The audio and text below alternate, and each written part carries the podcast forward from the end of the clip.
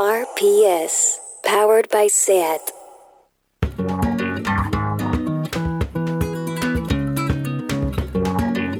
Oye Polo, amb Anna Polo i Oye Sherman.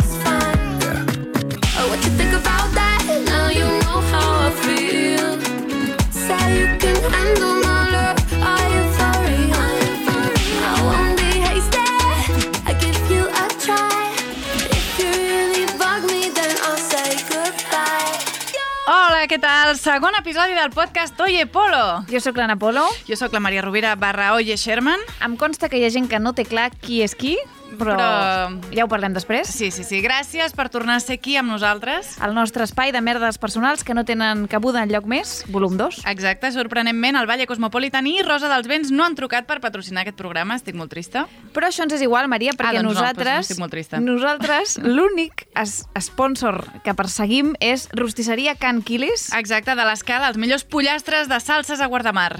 que seria una mica com el mm, Portbou al Canà, però dels països catalans. Mm -hmm. Inclou més rostisseries, no? Nosaltres sempre a favor de la demarcació que inclogui més rostisseries. Sempre sumar, mai restar. Sí, el bé, no el mal, no descartem començar a dir-nos a l'Apolo i Olle Pechuga, diguem-ne, perquè aquest patrocini tingui lloc. Jo estic disposada a fer sacrificis. Jo, si puc fer, puc fer el programa i després fotre'm un pollastre rostit de Can Quilis, eh, Així, al, al vespre, no? Allò que entra bé entre setmana. exactament, un, un dimarts a les Perfecte. 8 del vespre, doncs jo, jo estic disposada a fer moltes coses. Comencem.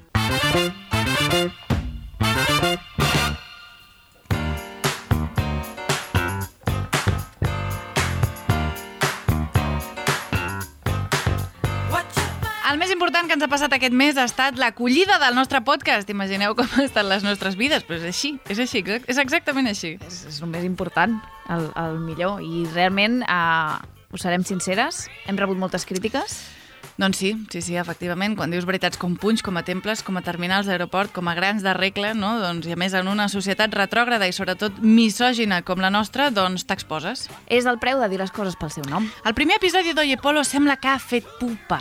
Tenim una selecció d'improperis rebuts i això només és una petita mostra, vale? Hosti, quina meravella. Per favor, més. Emojis de plorar de riure. 50 minuts d'estar aparcada dins el cotxe rient. Quina pena que no sigui setmanal. Molt xuli el vostre podcast, Carita Sonriente. Uh -huh. Quan és el proper? Molt bé. Aquesta última és ma mare. Mai t'esperes que algú de la teva pròpia família t'ataqui així, però suposo que és una lliçó valuosa que m'està portant la vida. Et corteix, Maria. Mm. Tinc un altre Et comentari. forja el caràcter. Sí, tinc un altre comentari que es He estado escuchando el superprograma Oye Polo, puntuación un 10. Me ha gustado un montón grande. Máximo nivel, un besito. És el meu pare? Em sap molt de greu, Anna, que rebis aquests atacs des del propi sí de la teva família, però no ens faran callar. Sentiu? No ens fareu callar. No callarem. Ni un pas enrere. Uh, també ens ha agradat molt la review al xat del podcast de No te metes en política, on l'Anna estava fent una secció, i el Facu va recomanar a l'audiència que escoltés Oye Polo. I llavors un tal Axel Porras escriu Aviso que en Oye Polo se tiran una hora hablando de gazpacho. Acurat, Axel. No, radicalment fals. No acurat, no, radicalment fals. Van ser 6 minuts i 11 segons, vale? Si ell té el metabolisme d'un caniche, i això es pensa, no?, que... que bueno, que és, Ho viu que és, de manera dilatada, programa, no? Se li fa llarg. Pues no. No. No és, el, no és el nostre problema. Ens costa també que hem contaminat a les vostres cookies. Després d'escoltar el primer podcast d'Oye Polo sortien anuncis del Valle a Instagram. Hem despertat, Fortíssim. hem despertat el fantasma del, del feixisme gatpatxero. Mm. I a més és com, una, és com un patrocini, però al revés, perquè no veiem ni un duro. Doncs sí, ni un duro ni, ni mostres gratuïtes. Eh? A mi, Que, no, Maria, ni mostres no, gratuïtes. ni, ni les vull veure. No, o sigui, aquí no entra, El eh? programa del, del novembre el faré amb una samarreta, una gorra i una que t'implora el- tot el Valle. Aquí no entres, eh, amb una Xarrupant samarreta. un no, bric, no. així, amb una canya, no? Tu aquí amb una samarreta del Valle no entres, Maria. Mira, doncs respecte al gazpacho tinc un, una qüestió també. Joao Franza, que per cert té un podcast autoproduït molt recomanable que es diu La Trucada, diu M'he posat Oye Polo mentre cuinava i a casa hem rigut molt, però, sempre hi ha un però. Li hem de dir a la purista Anna Polo, aquesta crec que ets tu, uh, que la setmana passada a Saber i Ganer vam aprendre que el gazpacho és anterior a l'arribada dels espanyols a Amèrica i que, per tant, originalment no portava tomàquets. Alguna cosa a dir, Anna? Bueno, pues que, per exemple, abans de la colonització d'Amèrica pues, també es menjaven eriçons a la brasa. I ara tothom podríem convindre no? que no és el millor plat per fotre't entre pecho i espalda. Per Ai, no, tant, quina pena. no penso perdre més Eriçons el temps. terrestres o de sí, mar? Sí, no, no de mar, no, terrestres. No. M'he documentat. Sí, sí. documentat. Sabria que et faria pena. Ah, has anat, has anat a tocar-me la Home, fibra, oi? Has home. anat a, a buscar posar-te al meu equip. Els animals que tens tu de foto de perfil, pues un, És veritat. un eriçó. Certament, certament. Però, sens dubte, el que més unanimitat ha tingut, pel que sembla, és que la gent no sap qui és qui. No. Uh, Oi, Maria? La gent no sap qui és qui. Cert, Anna, és cert. Uh, de fet, va destapar el pastís una usuària que es diu Marta Estep. Uh -huh. Jo sospito que és Marta Esteve, però no ens aventurem aquí. No, no, ens- no, sempre rigor periodístic. Sí. La Marta Estef diu Em fa una mica de vergonya admetre això, però no paro de confondre les veus de l'Oye Sherman i l'Anna Polo mentre escolto Oye Polo. Cada vegada que penso, sí, sí, ja ho tinc, de cop la que penso que és una diu per aquell nom a l'altra i jo ja no sé on ficar-me. Clar, jo vaig llegir això i vaig dir, mira, Marta, la Marta clarament té una confusió, la Marta clarament és un cas aïllat, però no! Es veu que ens confon tot, Cristo? Tot Cristo, vens del teu pare, potser, Anna, però... No, però ma mare sí, perquè li Ta vaig mare sí? comentar i em va Ta dir mare sí. sí? A, a mi me passó. Em va dir, sí, Doncs sí, sé que Anna, podem- jo, jo no sé, i, clar, això ja, pitjor que, Podem que no anar- reconegui la teva mare, no sé què ja. Tancant la barraqueta, tancant la barraqueta. Jo crec, clar, és que hi ha molta gent que no sap que ens dobla les dues a Eduard Farelo. Sí. O sigui, nosaltres li, li passem el, el text i ell és qui ens dobla Grande, Eduard. a totes dues. Grande, Eduard. Bé, doncs per solucionar aquest tema, ja que la gent no, no sap identificar quina veu traspua enginy i savoir-faire i quina és la teva, Anna, doncs he decidit tirar pel dret i sense consultar-t'ho gaire, doncs afegir una pauta d'escolta al nostre podcast. Va dir la Maria. Sonarà això després de cada frase? Va demanar l'Anna. Sí, Va confirmar la Maria. No sé jo si és molt suportable, Maria. Va sospesar l'Anna. Mm, no, de fet, crec que és una sacrosanta merda. Va puntualitzar la Maria. Doncs fora. Va sentenciar l'Anna. Que fora! Va dir enfadat Víctor Amela.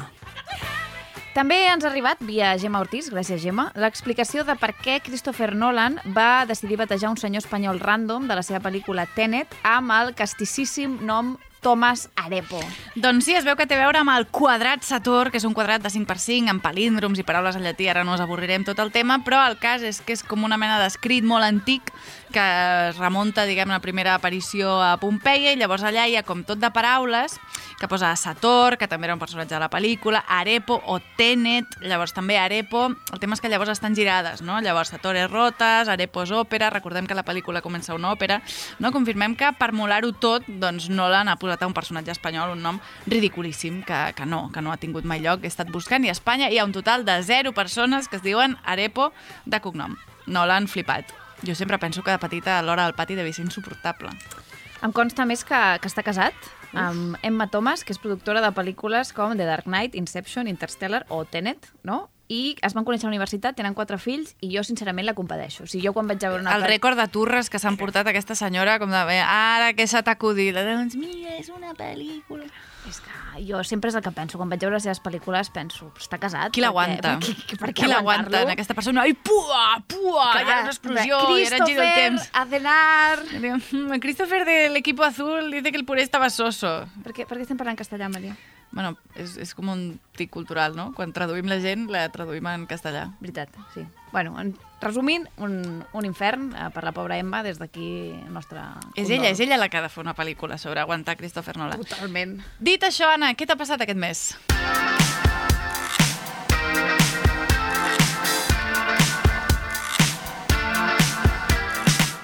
Moltes coses, Maria. A veure. De fet, em passen tantes coses que per en recordar-me'n em vaig haver de fer un grup de Telegram amb mi mateixa que es diu Què m'ha passat aquest mes? Mhm. i on jo em vaig apuntant els episodis destacables. Sí, sí, el vas crear, diguem-ne, afegint-me i expulsant-me. Sí, perquè tu sola no pots crear un grup. Correcte. Però vaig aprendre aquesta tàctica de tu. Sí, t'he expulsat com de 87 grups, com a mínim. De, efectivament. I aquest és el primer que jo faig i t'expulso a tu. No, no, la meva, la meva pròpia medicina. Pupa. Em vaig fer una PCR. Uh, Tu sola? Sí, bueno, no me la va fer... Autoproduïda. Una, una infermera del CAP, una Mhm. professional mm, molt vàlida, realment. No, zero ironia, vull dir, és totalment cert. Mm, Crec que puntualitzar zero ironia després de dir una infermera molt vàlida és quasi més ofensiu que no dir-ho. Bueno, no volia que quedés cap dubte de que era realment validíssima. Simplement. Val. Tot el que vaig donar negatiu, de moment vaig a... Això P- espero. Sí, a PCR per programa vaig. Molt o sigui, bé. Portem dos programes, dos PCRs. I te les has fet les dues per la pública. Sí. I del 0 al 10, quant de mal t'han fet? Uh, ja vaig explicar que la primera va ser una experiència molt traumàtica i la segona, amb aquesta in- infermera tan vàlida, la veritat és que va ser molt més agradable. Molt bé. Va ser molest, però ja no va ser tan, tan Potser dolorós. t'havia obert camí, saps? Potser t'han devastat internament i llavors era com molt fàcil accedir Sí, al cervell, perquè és allà on han d'arribar les. PCRs. També vaig trucar a l'atur, que això sempre són dues hores. Uf. Dues hores fins que t'agafen el telèfon. Després he de dir que són molt simpàtics i que t'ho solucionen tot sempre, però aquelles dues hores d'angoixa parlant amb una centraleta no te les treu ningú. Ah, però no et posaven musiqueta d'aquella... Posen música, posen una veu, després aquesta veu et remet en una altra veu, que és realment quan ja estàs ja molt a prop del CP, però aquesta veu de seguida et diu que ha estat tot ocupat. Menys quan, de cop, s'obre el milagro i realment estàs... Parles a- amb una persona humana. Sí, exacte. Però bueno, m'ho van sol- solucionar tot i estic molt contenta de tot Molt bé, això. PCR, atur, vida Sí. trepidant, no Pues, està a punt de fer una pel·lícula. La tercera cosa que tinc aquí apuntada eh, és superada per una calaixera que vaig comprar a l'IKEA. Que és un títol de, de pel·lícula de migdia, Sí, una mica. Sí, sí. De baix pressupost, però pel·lícula de migdia. és una calaixera que volia muntar jo sola, que no vaig poder muntar jo sola, que em va haver d'ajudar el nòvio de la meva companya a pis a muntar-la. Molt bé, Anna, empoderada. Sí. I, bueno, l'endemà vaig tenir agulletes i va ser tot... De muntar la calaixera. de On, a l'aixella? No, On- on t'agafen? al- als braços. Perquè, a més, apretava... O sigui, jo apretava molt... Em vaig carregar la majoria de, de claus, diguem-ne, de tornillos, no sé dir-ho en català correcte, de tornillos, Perns. Gent de tornillos. Perns. Um, perquè apretava massa força. O sigui, O sigui, ah, val, estàs massa mazada. no estic mazada, Estàs però massa com- per algun motiu feia la força, no tocava, bueno, quasi em carrego tots els tornillos i finalment em va haver d'ajudar a un, un noi molt simpàtic, que és el nòvio de la meva companya a pis, que en l'anonimat. Més coses. Um, bueno, em vaig oblidar que tenia un monòleg. Ah, sí? Sí, tu estaves present, de fet, era, Maria, era. no t'ho estic explicant a tu ara, l'explico a la nostra audiència. Era un dilluns, estàvem fent feina al meu llit, Maria, Uh -huh. perquè ens agrada treballar en horitzontal. Caterina Albert Coworking. Sí, Frida Kahlo Vibes. I, uh, bueno, de cop em van etiquetar una publicació a Twitter i vaig dir, hòstia, tenia un monòleg avui i és d'aquí mitja hora a, a Sant Feliu. I, I res, em vaig vestir, vaig agafar el cotxe i vaig arribar mitja hora tard. T'haig de dir que al principi et pensaves que el tenies a Ribes. Sí, cert. Ribes O sigui, de què? No sé què és. No és Ribes de Freser i encara no sé quin poble és. Ribes, perquè no Ribes. sé on és. No has posat Ribes a Google Maps? No. I, per últim, el que volia explicar avui, en aquesta secció de què m'ha passat aquest mes, Ahà. en aquesta aventura trepidant que és la meva vida, és que la setmana passada em vaig prendre un cafè i gairebé vomito després de 5 hores en taquicàrdia. També, també dono. També dones fe, perquè bàsicament vius gairebé totes les aventures de la meva vida, Maria. Home, i perquè després havies d'actuar al soterrani, diguem-ne. Efectivament. Bueno, és que el motiu pel qual em vaig prendre el cafè va ser perquè havia d'escriure el text del soterrani i vaig dir, vaig fer-li un boost a la meva ànima, no? I, i bueno, Un bus de xute, no un Sí, bus no. d'escultura. val. no una escultura, no. O sigui, un xute a la meva ànima i, i res, uh, bueno, em va agafar una taquicàrdia perquè no estic acostumada a prendre cafè. M'agrada molt perquè realment si algú pretén enverinar-te no t'hauria de posar arsènic, simplement t'haurien de, de, de donar un tallat, un Sí. tallat normal i corrent. I ja si posa una mica pulsint de cocaïna ja no, no, no ho explico. O sigui, Lucrecia Borgia treballa en un Starbucks. Sí. Fins aquí el meu mes. Maria, tu què t'ha passat? Doncs mira, he pensat que la traducció de brainstorming no hauria de ser pluja d'idees, sinó tempesta cerebral, que mola molt més i Molt és molt més. més acurat, i que la persona que va encunyar l'expressió això és la pera era, si més no, fàcilment impressionable. Sí. Considero. Llavors ara resulta que he fet cerca. I la Pera era un barri d'Istanbul on hi havia un mercat de luxe que tenia sedes, espècies, sabons, perfums, fustes nobles i més productes pepiníssims i llavors quan la gent deia això és la Pera vol dir que venia d'allà. Però m'interessa la realitat? Doncs no, no. m'agrada més pensar que algú va quedar genuïnament, genuïnament fascinat pel que vindria a ser una pera. Que això pot ser, sempre i quan tot el que hagis vist en aquest món sigui, no sé, una poma. Per exemple, una perquè- poma és proporcionalment la, la hòstia al costat. O sigui, una pera és proporcionalment la hòstia al costat Sí, d'una perquè poma. en el rànquing de fruites està la poma sota de tot i just a sobre la pera, segons el meu... Sí? Sí, a baix de tot, sí. Hòstia, podríem, estar, podríem discutir molt fortament d'això, eh? Anna? Quina posaries l'última fruita? La xirimoia em sembla una Què merda. dius, Maria? És la millor! Però com pots dir això? Hòstia, la Crec que només jugues a provocar. M'apassiona, no, no, Què vol dir que m'apassiona. t'apassiona? Que m'apassiona, que m'encanta. A més, tinc un record maco perquè la meva mare i jo sempre ens partíem una xirimoia entre La les teva dues. mare que no sap ni quina veu tens. Efectivament. Pot ser que tingueu una relació asimètrica en aquest sentit. No, ella no sabia això, però sí que compartíem uh, la xirimoia. Llavors és algo que li tinc record i que jo, bueno, m'encanten. De Em fet, sembla la pitjor. ahir gairebé me'n compro una, el que passa és que estava molt madura i, i regalimava. I el, És el tio un de la fruiteria un em va dir, te, la- fruita." te la pongo barata, i vaig dir, no, hombre, no una me la poma des. mai, mai et tacarà una poma. No, clar, però és que una poma perquè tampoc... és por expan, Clar. diguem-ne, envasat, però això és un altre tema. És com suro una mica, depèn de com, Maria. En fi. També, avui, a part de descobrir que tens un gust totalment atrofiat a tot el que vindria a ser el fer rànquing de fruites, vaig trobar un grafiti pel carrer que deia, atenció, a veure què et suggereix a tu, perquè és Pipi teme al desamor. Pipi Estrada? No ho sé, no ho sé, Pipi teme No al hi havia desamor. accent, no era pipi. No, era Pipi teme al desamor així, escrit. Jo pensant, qui, què porta algú a escriure això a la paret, no? És un, un lletrista de Mecano que anda suelto? Quina, quina història és aquesta? I qui, qui no teme el desamor, Això al final, t'anava a dir no? que és molt universal. Estàs de- assenyalant el tal Ah. Pipi, però en general a ningú li fa il·lusió. No, és, és, és, crec que ens uneix a tots temer el desamor, Sí, no? sí. I m'ha arribat via Twitter a través de l'Oriol Lecha que al supermercat, bon preu i esclat, és que està, està molt bé. Un altre, mira, un altre possible... No, no, un altre possible no. patrocini, no, perquè ho han fet molt malament. Hi havia un producte etiquetat com a paraigües home automàtic llarg. I això és molt greu, perquè en català diem paraigua. Clar, és no això el paraigües. greu. I perquè genderitzar un paraigua és com genderitzar, no sé, un paquet de pernil dolç. És que és una cosa que no té cap mena de sentit. El tema és que Bon Preu Esclat va veure el tuit de l'Oriol i li van contestar Bona tarda, Oriol, gràcies per fer-nos arribar els teus comentaris. T'informem que hem modificat la descripció d'aquest producte eliminant la paraula sol·licitada. Gràcies per ajudar-nos a millorar. Bravo! Molt bé. Molt bé, molt bé. Jo, com bé saps, Anna, em estic molt en contra de la meva batalla, diguem-ne, concreta. Tothom té una batalla. La meva Sí. és la genderització dels paraigües, perquè una vegada quasi no em venen un paraigua perquè era d'home, deien. Sí, clar, i els de dona eren tot de nyigui-nyoguis. Una cosa que no feia res per ajudar-me en aquell dia que queia una tromba del diluvi universal, que deixaves un bebè al carrer i se- se't desfeia. I al final vaig acabar fent un intercanvi d'impressions amb el botiguer i me'l va vendre. Que més el vas convèncer, igual que l'Oriol ha convençut el Bon Preu Esclat. Sí, sí, sí, el senyor va dir una cosa preciosa que se'm va quedar mirant i va dir, clar, no plou en masculí o femení. I jo, clar, vaig emocionar moltíssim, moltíssim, moltíssim. I ahir em va arribar al correu un, diguem-ne, un, un mail promocional d'una clínica de depilació, a la qual jo no m'he subscrit, que deia cinco zonas que puedes depilarte con láser i no sabies.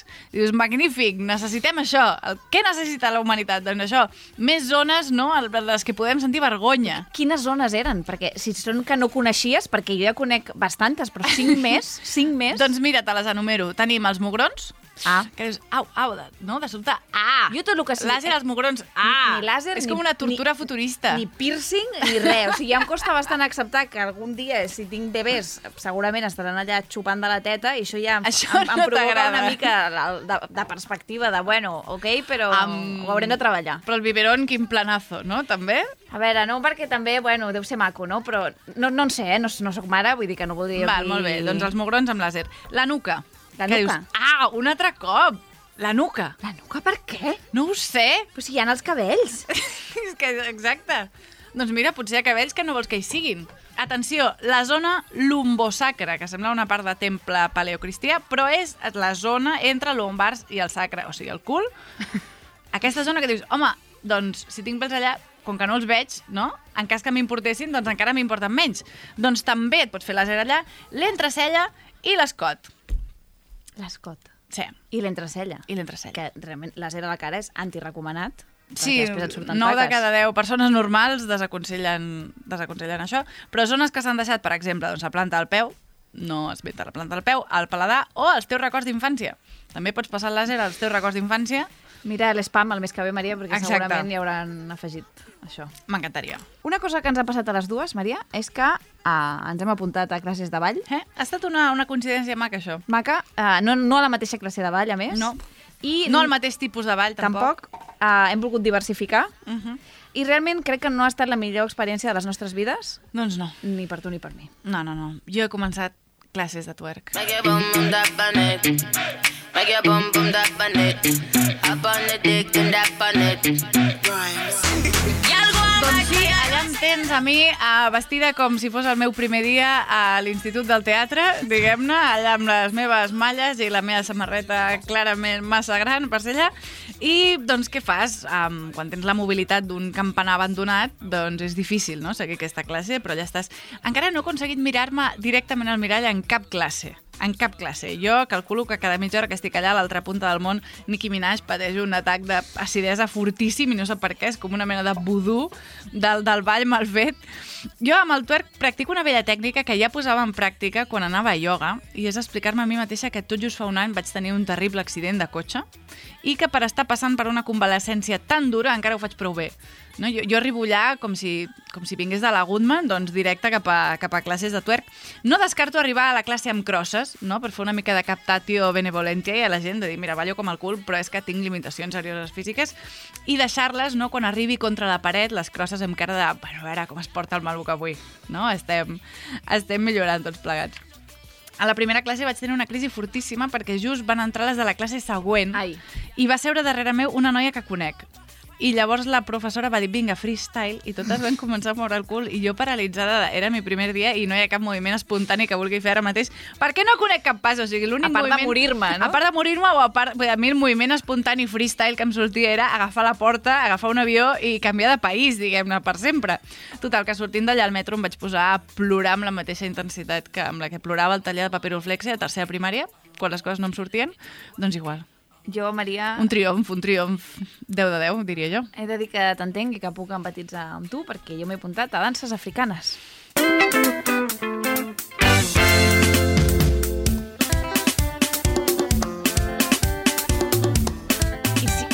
Tens la mobilitat d'un campanar abandonat, jo del campanar de Sau, Maria. O sigui, que més té com algues no, ja fossilitzat amb, amb el fons aquàtic. O sigui, uh, és, és la pitjor experiència del 2020, crec, i crec que és un any dur. I mira que ha vingut una no, pandèmia. Clar, vull dir que no, no m'ho he passat molt bé aquest any tampoc, però, Ai. però buf. A més, clar, érem vuit persones a classe i vaig dir, bueno, tindré aquí com un espai de seguretat, un sí. anonimat, no? I qual, quina va ser la meva sorpresa quan a l'últim moment va aparèixer una noia, una coneguda. És que sempre, sempre passa. I per què, no? I clar, ella Jo crec que balla, s'apunten. Jo crec que ho saben. balla bastant bé, jo no, la miro amb el rabillo de l'ojo també, perquè clar, em fa, em fa cosa mirar que ho fa molt bé, encara enfonsar-me més en la meva misèria. Jo no segueixo cap tipus de pas, o sigui, Què vol vaig dir que no segueixes cap tipus de pas? que em costa molt seguir els passos de, de la professora Maria, que no segueixo, que no segueixo els passos. I clar, vaig anar el primer dia, vaig, vaig sortir plorant, vaig aguantar-me les ganes de plorar a la classe, vull que això ho vaig aconseguir com drenar no, en aquell moment, Eh, allà al mig no em vaig posar a plorar, però tornant cap a casa sí. I vaig anar esperançada a la segona classe, en plan, bueno, allò va ser el primer dia. Estaves Avui pre- sí que sí. Estaves premenstrual, Ja hem també. trencat el no? gel. Exacte. Avui podré... Ah, jo també estava premenstrual el, el Sí, dia Maria, de és que les, primera les classe. nostres vides de vegades Sí, estan sí, com... unes correspondències. Sí. Total, que vaig anar molta il·lusió a la segona classe i resulta que uh, la, la coneguda aquesta meva s'havia portat una amiga, una amiga que sembla ser que venia... Una amiga que era la teva mare. No, que era una amiga seva que, pel que jo entenc, venia directe al càsting del Rei León, perquè ho feia molt bé, molt, molt bé. O sigui, eh, de veritat... Per què vens si ja en saps, no? Clar, Fora. bueno, està en el seu dret. Segurament té més No, dret. no, no té- està en el té seu més dret, dret que jo, Anna. Maria, perquè jo per anar a fer aquests moviments, aquests moviments els podria fer a qualsevol classe, a classe de fa... O sigui, és igual a l'estil, realment. La qüestió és que... mm, Aquelles compulsions, no?, semipautades. Ara per ara ho he deixat. Ara per ara... Ho has deixat? Eh, ho he deixat. De Vols moment venir a twerk? Mm, clar, potser juntes, Maria, podem passar millor al, al tràngol. No ho sé, eh? Però de moment et deixaré en, en el, a, que tu segueixis intentant Exacte. el twerk i jo de moment m'he donat de baixa de les danses africanes. El tema, és que la dansa no és el nostre fort. Jo crec que millor que ens dediquem a fer el que se'ns dona bé, que és bàsicament riure de les coses que ens semblen cutres. Sí. I ja està, i anar fundíssim amb això. El 2 d'octubre es va emetre a TV3 i B3 i a punt La mort de Guillem, que és, el docum... és la, la pel·lícula, diguem-ne, aquesta ficció, sobre l'assassinat de Guillem Agulló, i que després, el cas és que després de la pel·lícula va venir un sense ficció de l'any 2014, però que el van remetre, que és sobre l'extrema dreta i Plataforma per Catalunya en general, titulat A la dreta i més enllà un títol que condensa no? Buzz Lightyear i Blas Pinyar. Es recuperaven spots de Plataforma per Catalunya, cosa que jo sempre he celebrat, celebro i celebraré en qualsevol context, i també es parlava amb gent que no s'autodenominava feixista, però, sorpresa, una mica sí que ho era. Llavors, parlaven amb uns xavals de Vic què creus que els molestava més? O sigui, quin suposat greuge comparatiu respecte a persones migrants creus que els feia més pupita? Um, que els hi donessin presumptes pisos per la cara o subsidis a xolón? No, amiga, no. Escolta bé. I el que no pot ser és que vingui aquesta gent aquí de cop i volta, saltin la valla d'aquí a Melilla, eh? i se'ls hi faci un curs de fotografia digital, eh? quan aquí, qualsevol que estem parats, no tinguem aquest curs de fotografia digital. I això ho vaig veure jo ahir per la tele. I això no pot ser. Això no pot ser. M'indigna molt. M'indigna molt. Què em val a mi, el curset d'aquell? Que, que es quedi allà un tes i que li facin el curset allà, que hi ha deserts molt macos per anar a tirar fotos. Penso jo. Pues això és, és, és molt... I molta gent pensa com jo, és que no, no és ni ser racista, ni és feixista, ni és un skin, no, que quedi molt clar que no, no. És, és, és ser realista.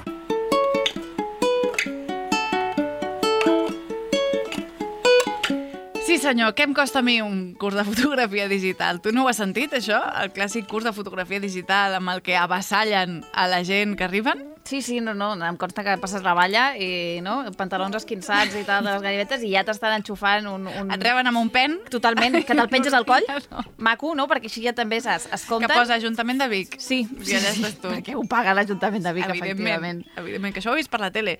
M'agrada molt quan diu, penso jo, eh? Com una paradinya. Un atac de prudència Sí. en el seu discurs. Racista, Doncs però, però, però mucho, Però- però, però al final comedido. dissimulo, no? Que facin un curset allà, que hi ha deserts molt macos. Clar, és que ell, a més, està, està posant com a argumentació. M'agrada molt, m'agrada molt. El tema és que jo crec que això, en general, el racisme aquest és preexistent com en moltes capes i ens ha arribat per molts llocs d'una manera més directa o menys indirecta. Llavors, jo no sé, Anna, si tu estàs familiaritzada amb un caset que es titula La història de Catalunya amb cançons. No. No. És una cantata de l'any 1971. Josep Maria Mainat hi és, abans de tenir els quatre percals familiars que està tenint ara mateix. Toni Cruz hi és, Guillermina Mota hi és, Home. i hi ha també un munt de nens de les escoles Virtelli, no? una mica els, els Avengers de Catalunya. Llavors, és com la pedra angular de l'adoctrinament infantil català i és un must als casets de cotxe de la família Rovira Lastra. Llavors, perquè vegis el to, atenció, començava així. Una vegada. Una vegada. Una vegada hi havia... Conte, un conte, veniu tots, un conte! Sí, vet aquí un conte. Una història. Una història de debò. La història de Catalunya. Oh, que bé! Calleu, calleu! Calleu! Bé, ja sabeu que la història comença per la prehistòria, que és allò que va passar abans de la història i que amb prou feines coneixem. Clàssics nens, no? Realisme absolut. Totalment. Ara explicarem un conte, un conte! Exacte, la història de Catalunya. Oh, que bé! No? Allò que, que exclamen tots els nens. Han, doncs... han plasmat perfectament l'ambient d'una aula de primària. Ho han captat el, el Zeitgeist. Doncs hi havia cançons molt guapes, molt guapes, molt estupendes i molt, diguem-ne, dedicades a apuntalar la història que Catalunya és bastant la bomba. Per exemple, la de Jaume I. Digue'm tu si no t'inflama això un sentiment patriòtic. El més famós dels comtes reis va ser Jaume I, fill de Pere el Catòlic, que havia mort a la batalla de Moret quan en Jaume era un nen de 3 anys, tot defensant les terres que Catalunya tenia a l'altra banda dels Pirineus. Jaume I va passar l'infantesa en mans dels que havien estat enemics del seu pare. Però això el va enfortir i en va fer un gran guerrer. Aquí Jaume I era una mica un crash nivell Son Goku, per mi. O sigui, jo hi havia... Més que Son Goku al Trunks, hi havia Trunks i, i Jaume I. I llavors van dient que si és el més valent i el més bo i que està molt bo i no sé què. Llavors, l'educació emocional que han de rebre els nens, no?, en definitiva.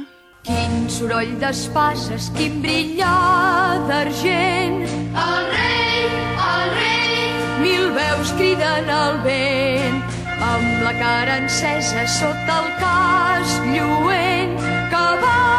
Cavalca en Jaume vell i somrient, de petit petit. que sap de El tema és que, segons l'època, doncs, patinava una miqueta, no? I en perspectiva històrica, doncs, hi ha segons quins temes doncs, que no acaben de sonar bé. A poc a poc, els comtes catalans van anar traient els moros de la nostra terra.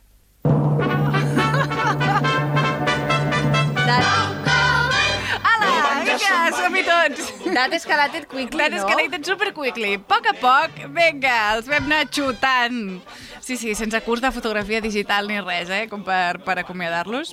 Perquè traient, perquè nostre, etc. No, clar, si això és el que heu anat mamant de petits, pues, evidentment, Clar, una el noi aquest de Vic, pues, que no és culpa seva. Doncs no, doncs simplement escoltava, merda, no? doncs escoltava aquesta, just aquesta cançó, diguem-ne, de la història de Catalunya amb cançons. És que és això, no? que els llibres d'història, els romans arriben, els gots se senten, però els àrabs envaeixen, sí. diguem-ne, perquè és totalment diferent. Doncs això venia a portar jo. Molt bé, Maria.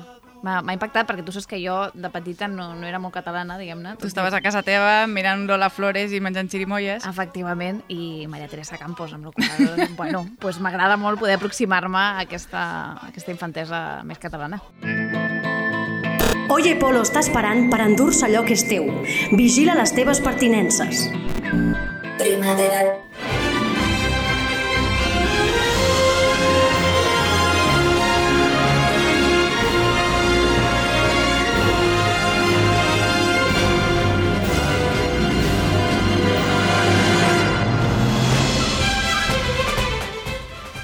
Bueno, durant el confinament, Maria, tu ja saps que ens vam aficionar a mirar pel·lícules de dibuixos? Ahà, només durant el confinament, eh, Anna? Bueno, bueno, pot ser que abans també haguéssim vist alguna pel·lícula de dibuixos, tu i jo.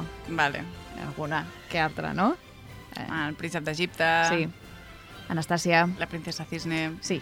Però durant el confinament vam veure Com entrenar a tu dragón, Correcte. no? Que és un, són tres Tros, pel·lícules. quin tros de pel·lícules? No, quin tres. tros de pel·lícules? Quin tros de tres pel·lícules? Tres. O sigui, forever, Fortíssim. als nostres cors. Per sempre. Per sempre, no? I la veritat és que les mirem en versió original, no? Perquè, bueno, perquè ens agrada més. Però... Perquè si no ens sentim una mica tan malament i perquè hi ha doblatges que foten pena. Exacte. Però clar, què passa? Que de vegades et pots, et pots perdre coses, Maria, si les Home. mirem en, en anglès, com ens va estar a punt de passar, que ens va estar a punt de passar per alt, que resulta que Melendi. Ramon Melendi, Ramon Melendi itself, Melendi el cantante, formava part del doblatge de la pel·lícula en castellà. de Com entrenar a tu dragón 3. Tres. Tres. Ell va ser l'encarregat de doblar a Grimmel. Que em sembla, mira, o sigui, que, que tanquin la saga posant Melendi em sembla de juzgat de guàrdia. Home. De veritat. No, és que a més hi ha un tio que es diu Grimmel, que per l'altra banda està bé perquè ja, no, a, a, no? Aboca el sentiment. Clar, Grimmel, no? Hernul, Capitán Creepy, vull dir, és, és una mica la, la idea que vol transmetre, no?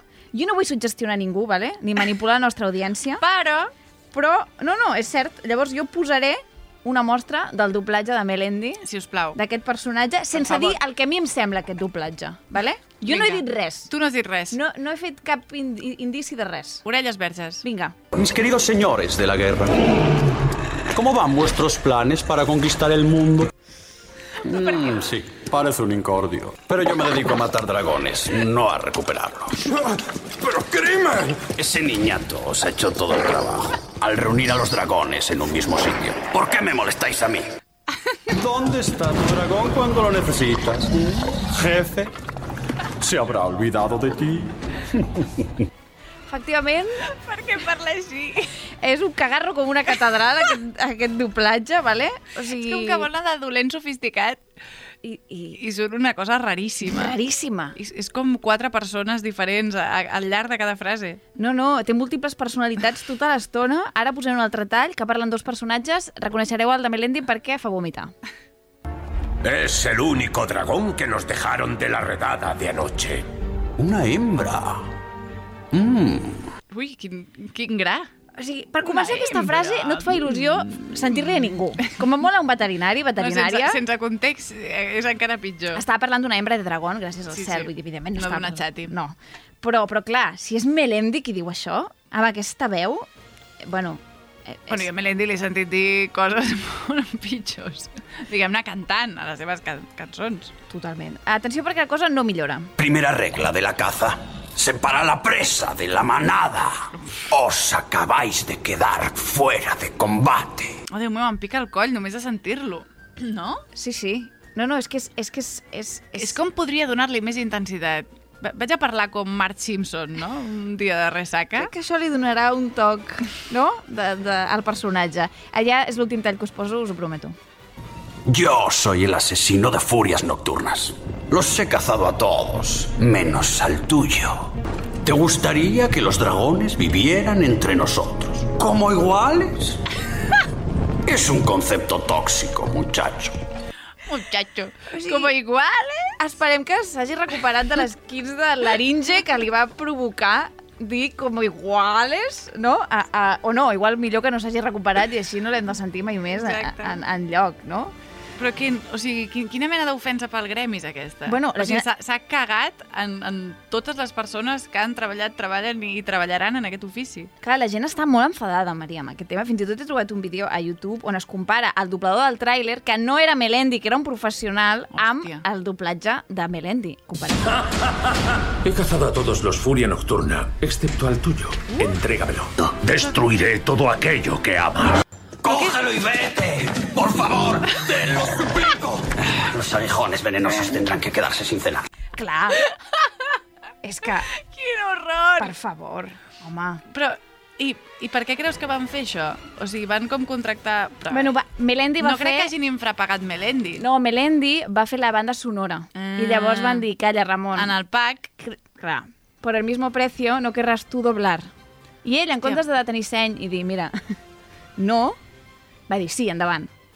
I he tingut accés, Maria, uh -huh. a una entrevista... M'agrada molt quan dius he tingut accés. Home, sí, això vol dir que ho he buscat al YouTube. Eh? He tingut accés a una entrevista on Melendi, mateix, himself, explica uh, com va ser aquesta experiència, no?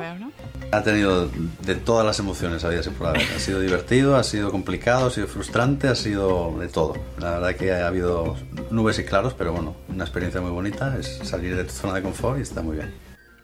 Però que no eren unes, no eren unes colònies d'esports d'aventura, Melendi, que se suposava que era una feina, que això tindrà efecte en els nens. A més, m'encanta perquè diu divertido, no? Complicado, frustrante. I d'aquí... no. Hi ha hagut de tot, no? Ha estat divertit, complicat, frustrant, horrorós, catastròfic, apocalíptic, de tot. Hi ha hagut de tot. Realment va, va tenir moltes complicacions, Maria, el doblatge. La escena no, no sabes en qué contexto está y te tienen que guiar. Yo tampoco sé inglés. Y el doblaje venía en inglés, entonces tampoco sé cómo lo está diciendo. Para mí fue eh, complicado, pero nutritivo. O sea, me gusta meterme en estos tinglaos, en estos jardines, pero, pero bueno, ya está, ya lo he probado, es muy nutritivo, pero no es lo mío. Està no, molt bé. Melendi, perdona, un, un- una truita de carxofes és, és nutritivo. Això que has fet tu és una estafa. A més, com a, o sigui, com de gros ha de ser el cagarro que ha fet perquè se li activi a Melendi el síndrome de l'impostor? No, no, totalment, i acabi dient no és lo mío. Perquè ell, en el fons, jo crec que és una persona humil, Maria. Doblar a alguien ha sido difícil para mí, bajo mi punto de vista. A lo mejor hay gente que no le cuesta, pero para mí es una de las cosas que solo con intuición es difícil. He tenido dos profesionales a mi lado que me han estado llevando y guiando, y si no, hubiera sido un barco que no sé dónde hubiera terminado. He cazado a todos los Furia Nocturna, Hòstia, excepto al tuyo. Aquests dos professionals deuen haver estat sense dormir durant mesos. Deuen tenir Arribant a casa i dient, no, no, no t'ho creuràs. Deuen tenir ara mateix una indemnització de la... De la Home, baixa, baixa laboral, com a mínim. M'encanta que en l'entrevista han posat el tràiler del tio que va doblar bé. Exacte, com dient, bueno, mira, tampoc. Aquí no te vamos a hundir la vida, Ramon. Solo con intuición no sale. Home, no. Home, és una, és una professió. Com un, com un enginyer, com un neurocirurgià, no? Evidentment. Amb intuïció no vas a fer una craneotomia. Vull dir, no, no et sortirà bé. Doncs pues això és una mica igual. No depèn la vida d'algú, però bueno. Ramon, de veritat. Què Mira que és opin- maca la pel·li. Què opina ell de les crítiques? Es muy respetable, yo eh, creo que todos tenemos derecho a tener nuestra opinión y seguramente habrá gente que le guste el, el doblaje que yo he hecho y gente que, que le parezca un desastre. Yo mismo no estoy del todo convencido con muchas de las frases. Hay algunas que me parece que están bien y otras... Pero bueno, eso son cosas que son normales. Home, no, tan normals no són, Ramon. M'encanta perquè ell mateix ja va allà dient, bueno, esto es una mierda, voy a intentar disimular un A més poquito, dir, però... hi haurà gent que li agrada i gent que no. I diu després, a mi no m'agrada. Por ejemplo, jo. Hi haurà gent amb orelles i gent sense Exacte. orelles. I... Per acabar, li acaben preguntant als seus fills què pensen Wow. del seu doblatge. Bueno, es que yo creo que mis hijos ven la película, se han sumergido en la película y no le han dado muchas vueltas así. Cuando les he preguntado me dicen, bien papá, pero no, no han sido muy descriptivos, por lo tanto creo que no, no, no se han parado mucho a fijarse en la interpretación. Sí, Jo és, crec que és eso. els teus... és eso, Ramon. Els teus fills senten una vergonya, o sigui... Ja- T'has tirat, diguem-ne, del pedestal on se suposa que tens els pares, t'has tirat com 10 anys abans del que et tocava. Totalment, perquè quan aquests nens creixessin segurament miressin enrere la carrera del seu pare, Hòstia. doncs, bueno, potser algú teníem a dir, no? Però... Mare de Déu, senyor. Però sí, s'ha avançat aquest O sigui, els moment. fills avergonyidíssims. Sí. Aquest, Maria, no és l'únic doblatge putrefacte que, que m'he trobat últimament. No? No. If you are the dealer, I'm out of the game. If you are the healer, means I'm broken and lame. If thine is the glory, then mine must be the shame. You want it Serien dark? com les dues puntes, no?, del mateix espectre. Melendi i Leonard Cohen, una mica. Totalment. Uh, com ja vaig explicar en capítols anteriors, m'he aficionat a Crims. Aquesta és la cançó de Crims. Sempre no va bé per, bé pensar que no estàs tan liada, no?, a la vida. Exacte. Hi ha dues coses que, que no m'agraden del programa. El programa m'agrada, però hi ha dues coses que no m'agraden. Un, que Els assassinats, suposo? No, un, que tenen la perspectiva Ah. de gènere d'un castor, vale? i dos, que de vegades, quan surten personatges estrangers, intenten imitar l'accent. Sempre. No sempre. No ho fan sempre.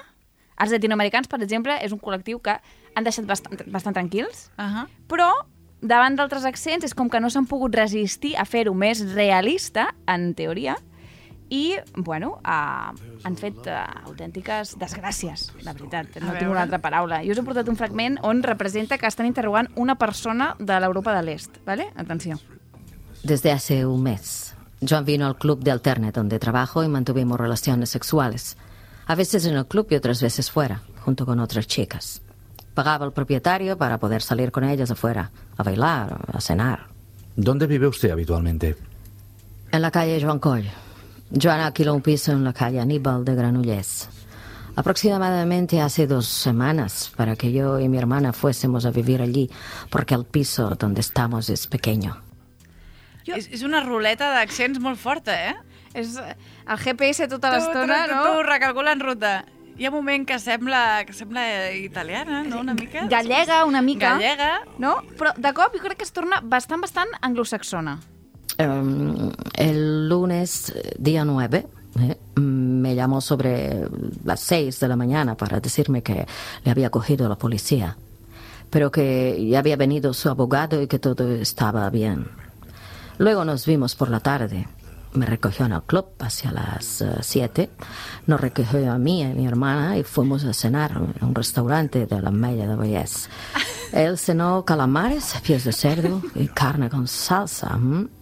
Y bebió vino y, y whisky. A l'Ametlla del Vallès. Com I també en el club. Com t'has de prendre en sèrio una història d'assassinat? Això et treu completament. Però quina necessitat hi ha de fer això? Bueno, cap ni una.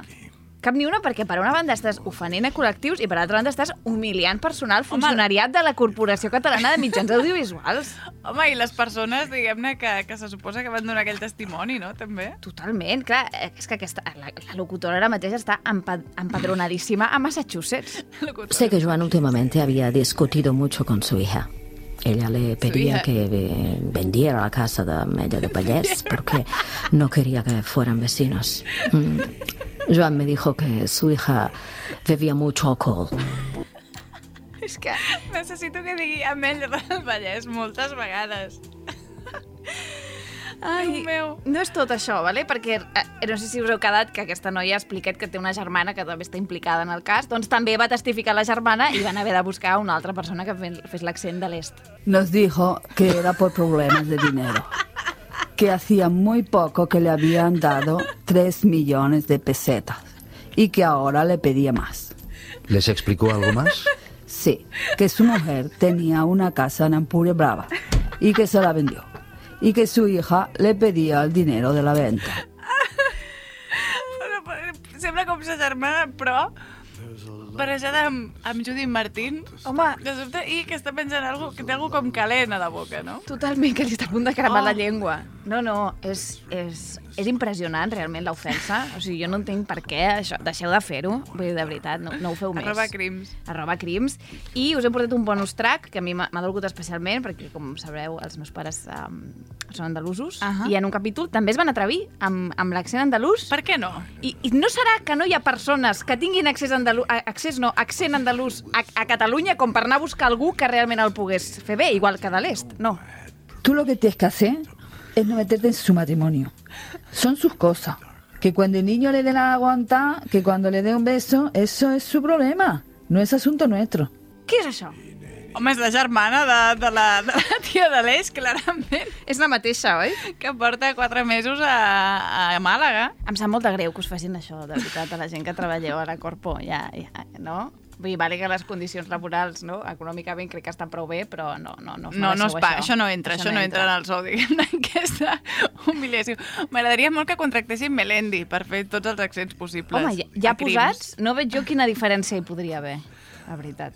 Me fui con mi hermana.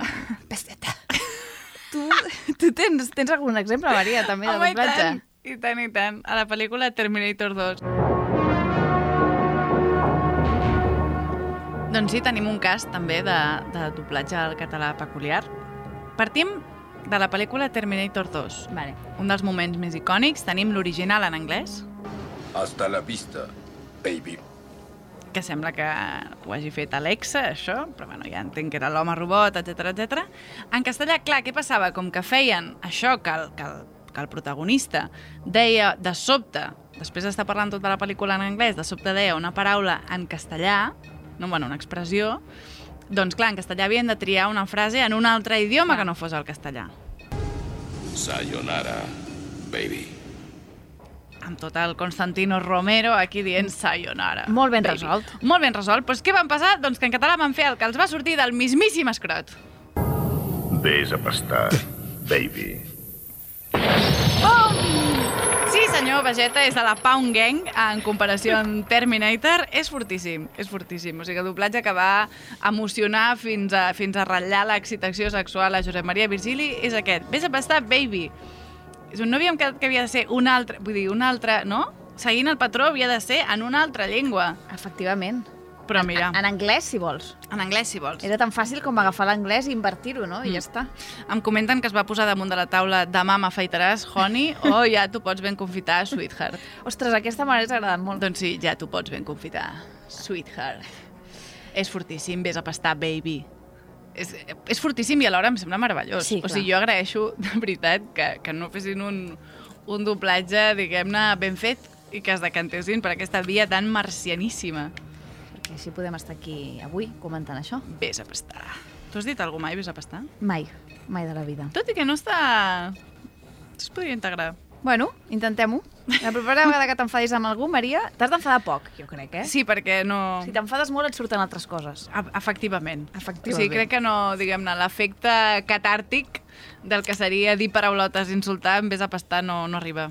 No acaba de, de ser el tema. Bueno, ara ja encarem una recta final del programa amb una festa. Una festa sòrdida, però una festa al cap i a la fi. Benvingudes a la gala mensual de la Caspa.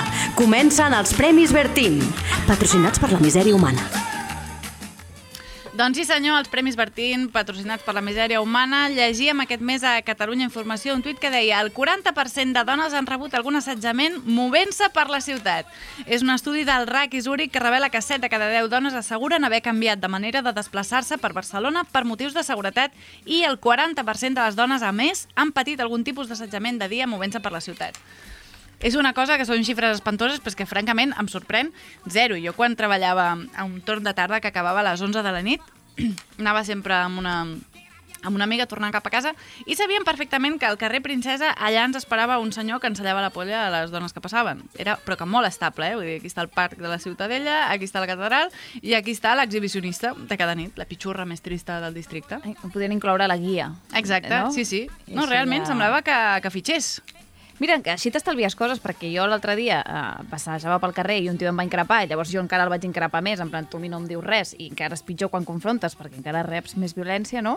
I ningú em va avisar que estaria allà. Vull dir que si jo sapigués que sempre està en aquella Si estigués cantonada... senyalitzat, no? Pues ho, ho podríem eh, avisar totes, no? Mm. A més, eh, no només el problema no, és, és el que pugui passar, sinó que després, a més, eh, ho vaig explicar al Twitter i la penya, eh, hi ha gent imbècil. O sigui, hi ha gent que et diu eh, imbecilitats, com un tio que em va dir la culpa, no em va dir així, però em va dir la culpa és teva per parlar amb un tio que estava borratxo. Jo quan veig un tio borratxo no li parlo. Exacte.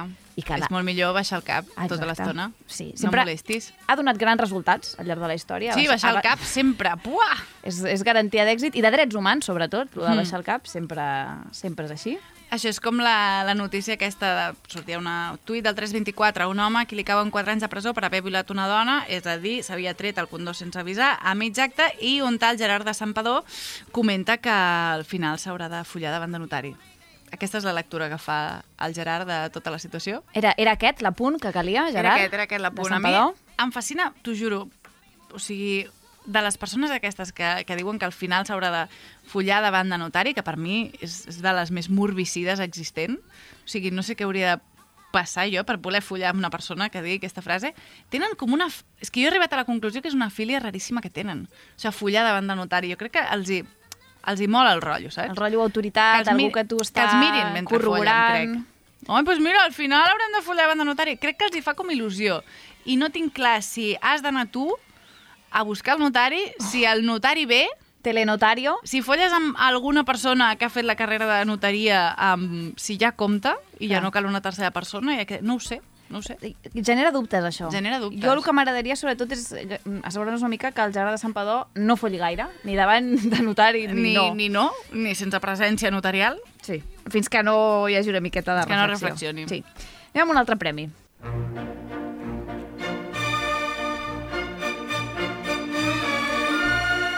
Plácido Domingo. Home, que feia temps que no sentíem parlar d'aquest. Sí. I Ràdio Televisió Espanyola.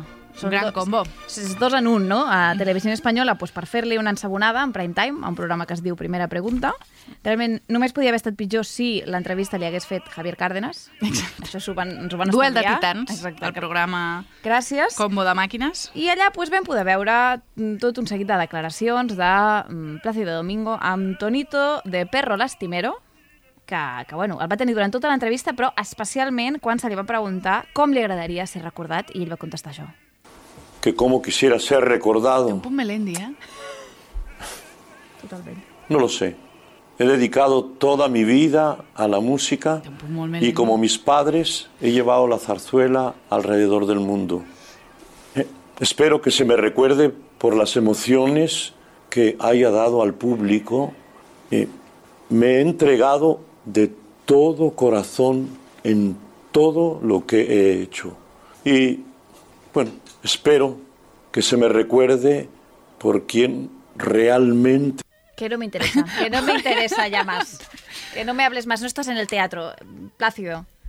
No, sí, sí, ha brindat un munt d'emocions a, a molta gent. Sí. Emocions diverses, diguem, les emocions que, que et proporciona un assetjament, no? Sí. un assetjament laboral per una de les figures més importants del món de l'òpera, i tant i tant, i vaya si te has entregado, Plácido.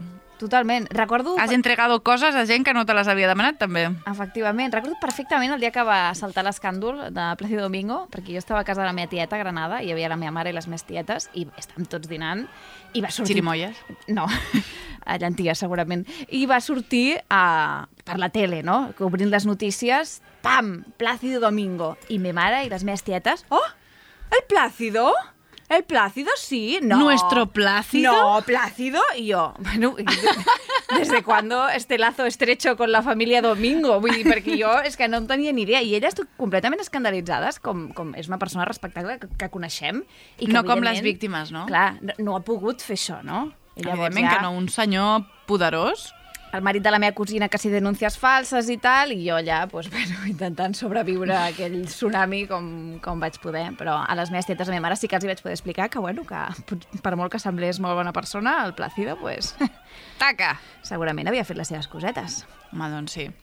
Tenim un altre, un altre Premi Bertín per un tuit del diari Ara del 7 d'octubre que diu un festival de jazz de Barcelona presencial i amb accent femení. Say left me, leave me, let me be lonely.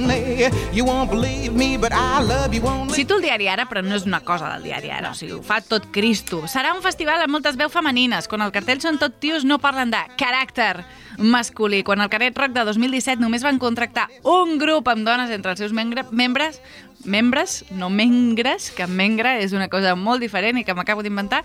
Quan va sortir d'això del Canet Rock, ningú va fer el titular el festival on els homes han estat els reis de la nit, no?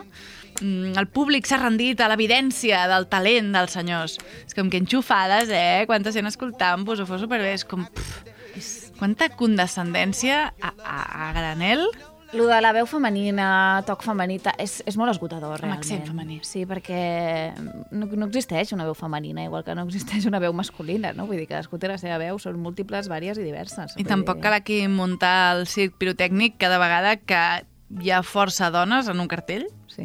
No, no cal penjar aquí la Nobel de la Pau. Que a més és algo que el Festival de Jazz fa per guanyar diners, evidentment. Vull dir que és per lo que es fa tot. Vull dir que no, tampoc se li ha de donar un pin Re, Anna, xapa a ningú. Anna, les quotes. Les quotes són això. Jo estic farta realment de l'accent femení i tal, i veu femenina. Però, bueno, a veure si algú ens escolta, Els no? estrògens. De... Segell d'estrògens. Des dels mitjans de comunicació i anem ja erradicant aquest tipus de... Que, que són detallets, no? Però que dius, ai, et podia haver quedat un bon titular i de cop... I queda com una cosa molt carga i això molt condescendent. Molt de piruleta per la nena. Accent femení. Accent femení. Canviem de tema.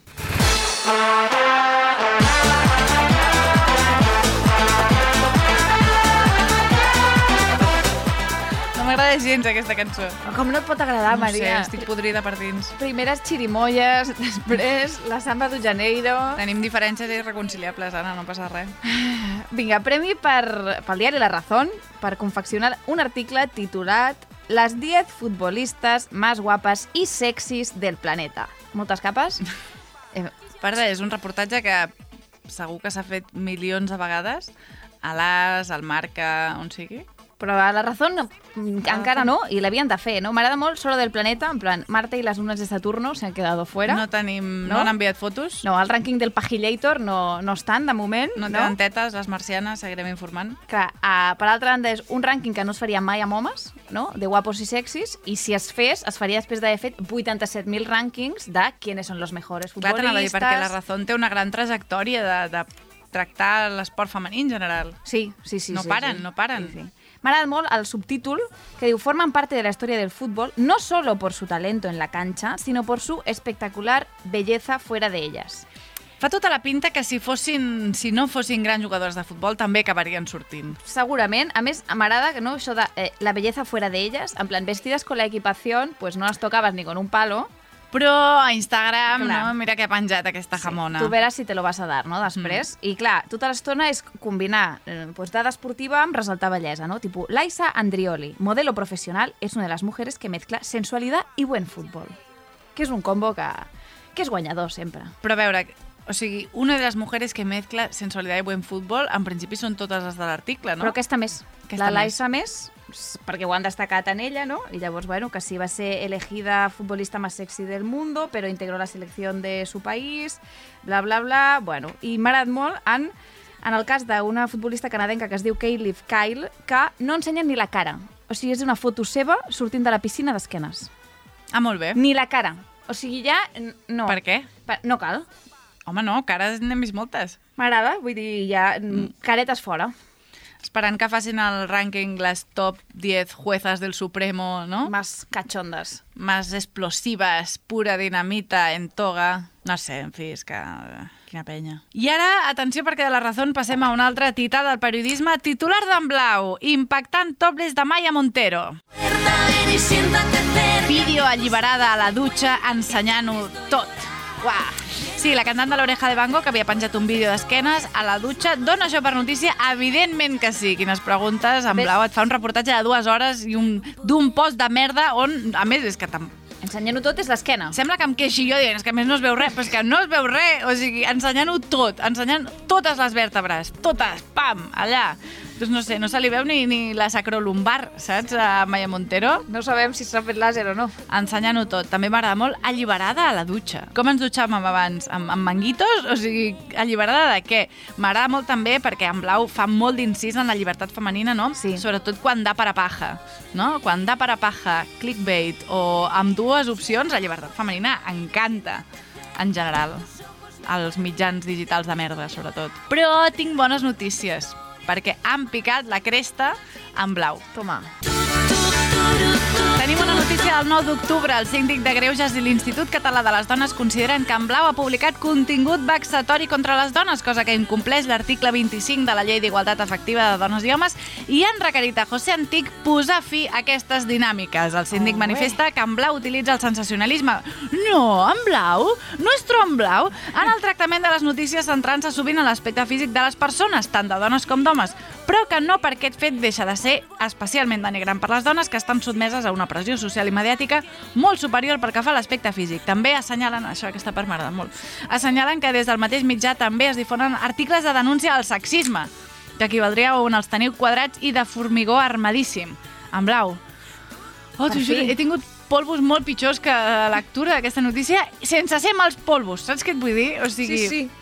És una que maco, satisfacció. la sensació que, que hi ha un, un, un àtom de justícia en aquest món. Gràcies. M'encanta. Gràcies Gràcies, síndic. síndic. Gràcies, Institut Català de les Dones. Bueno, i amb... Gràcies, Melendi, també, per, per fer malament la teva feina i, diguem-ne, que jo me'n pugui riure. I amb aquesta celebració i aquests agraïments, doncs fins aquí, ja estaríem.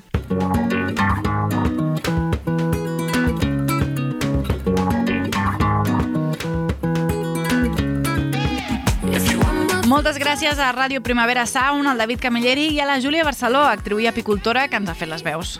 I gràcies a l'Helena Carazo per tremendo gràfic design d'ensueño que ens ha fet i també gràcies a Ramon Melendi per tenir el síndrome de l'impostor pues, a destemps, no? T- Més Exacte. tard del que toca. Asimptomàtic, en diferit. Ens sentim al novembre. O abans, si ens poseu molts cops. Això podeu fer, o, sí. O seguits, no? Pues, també. Més reproduccions.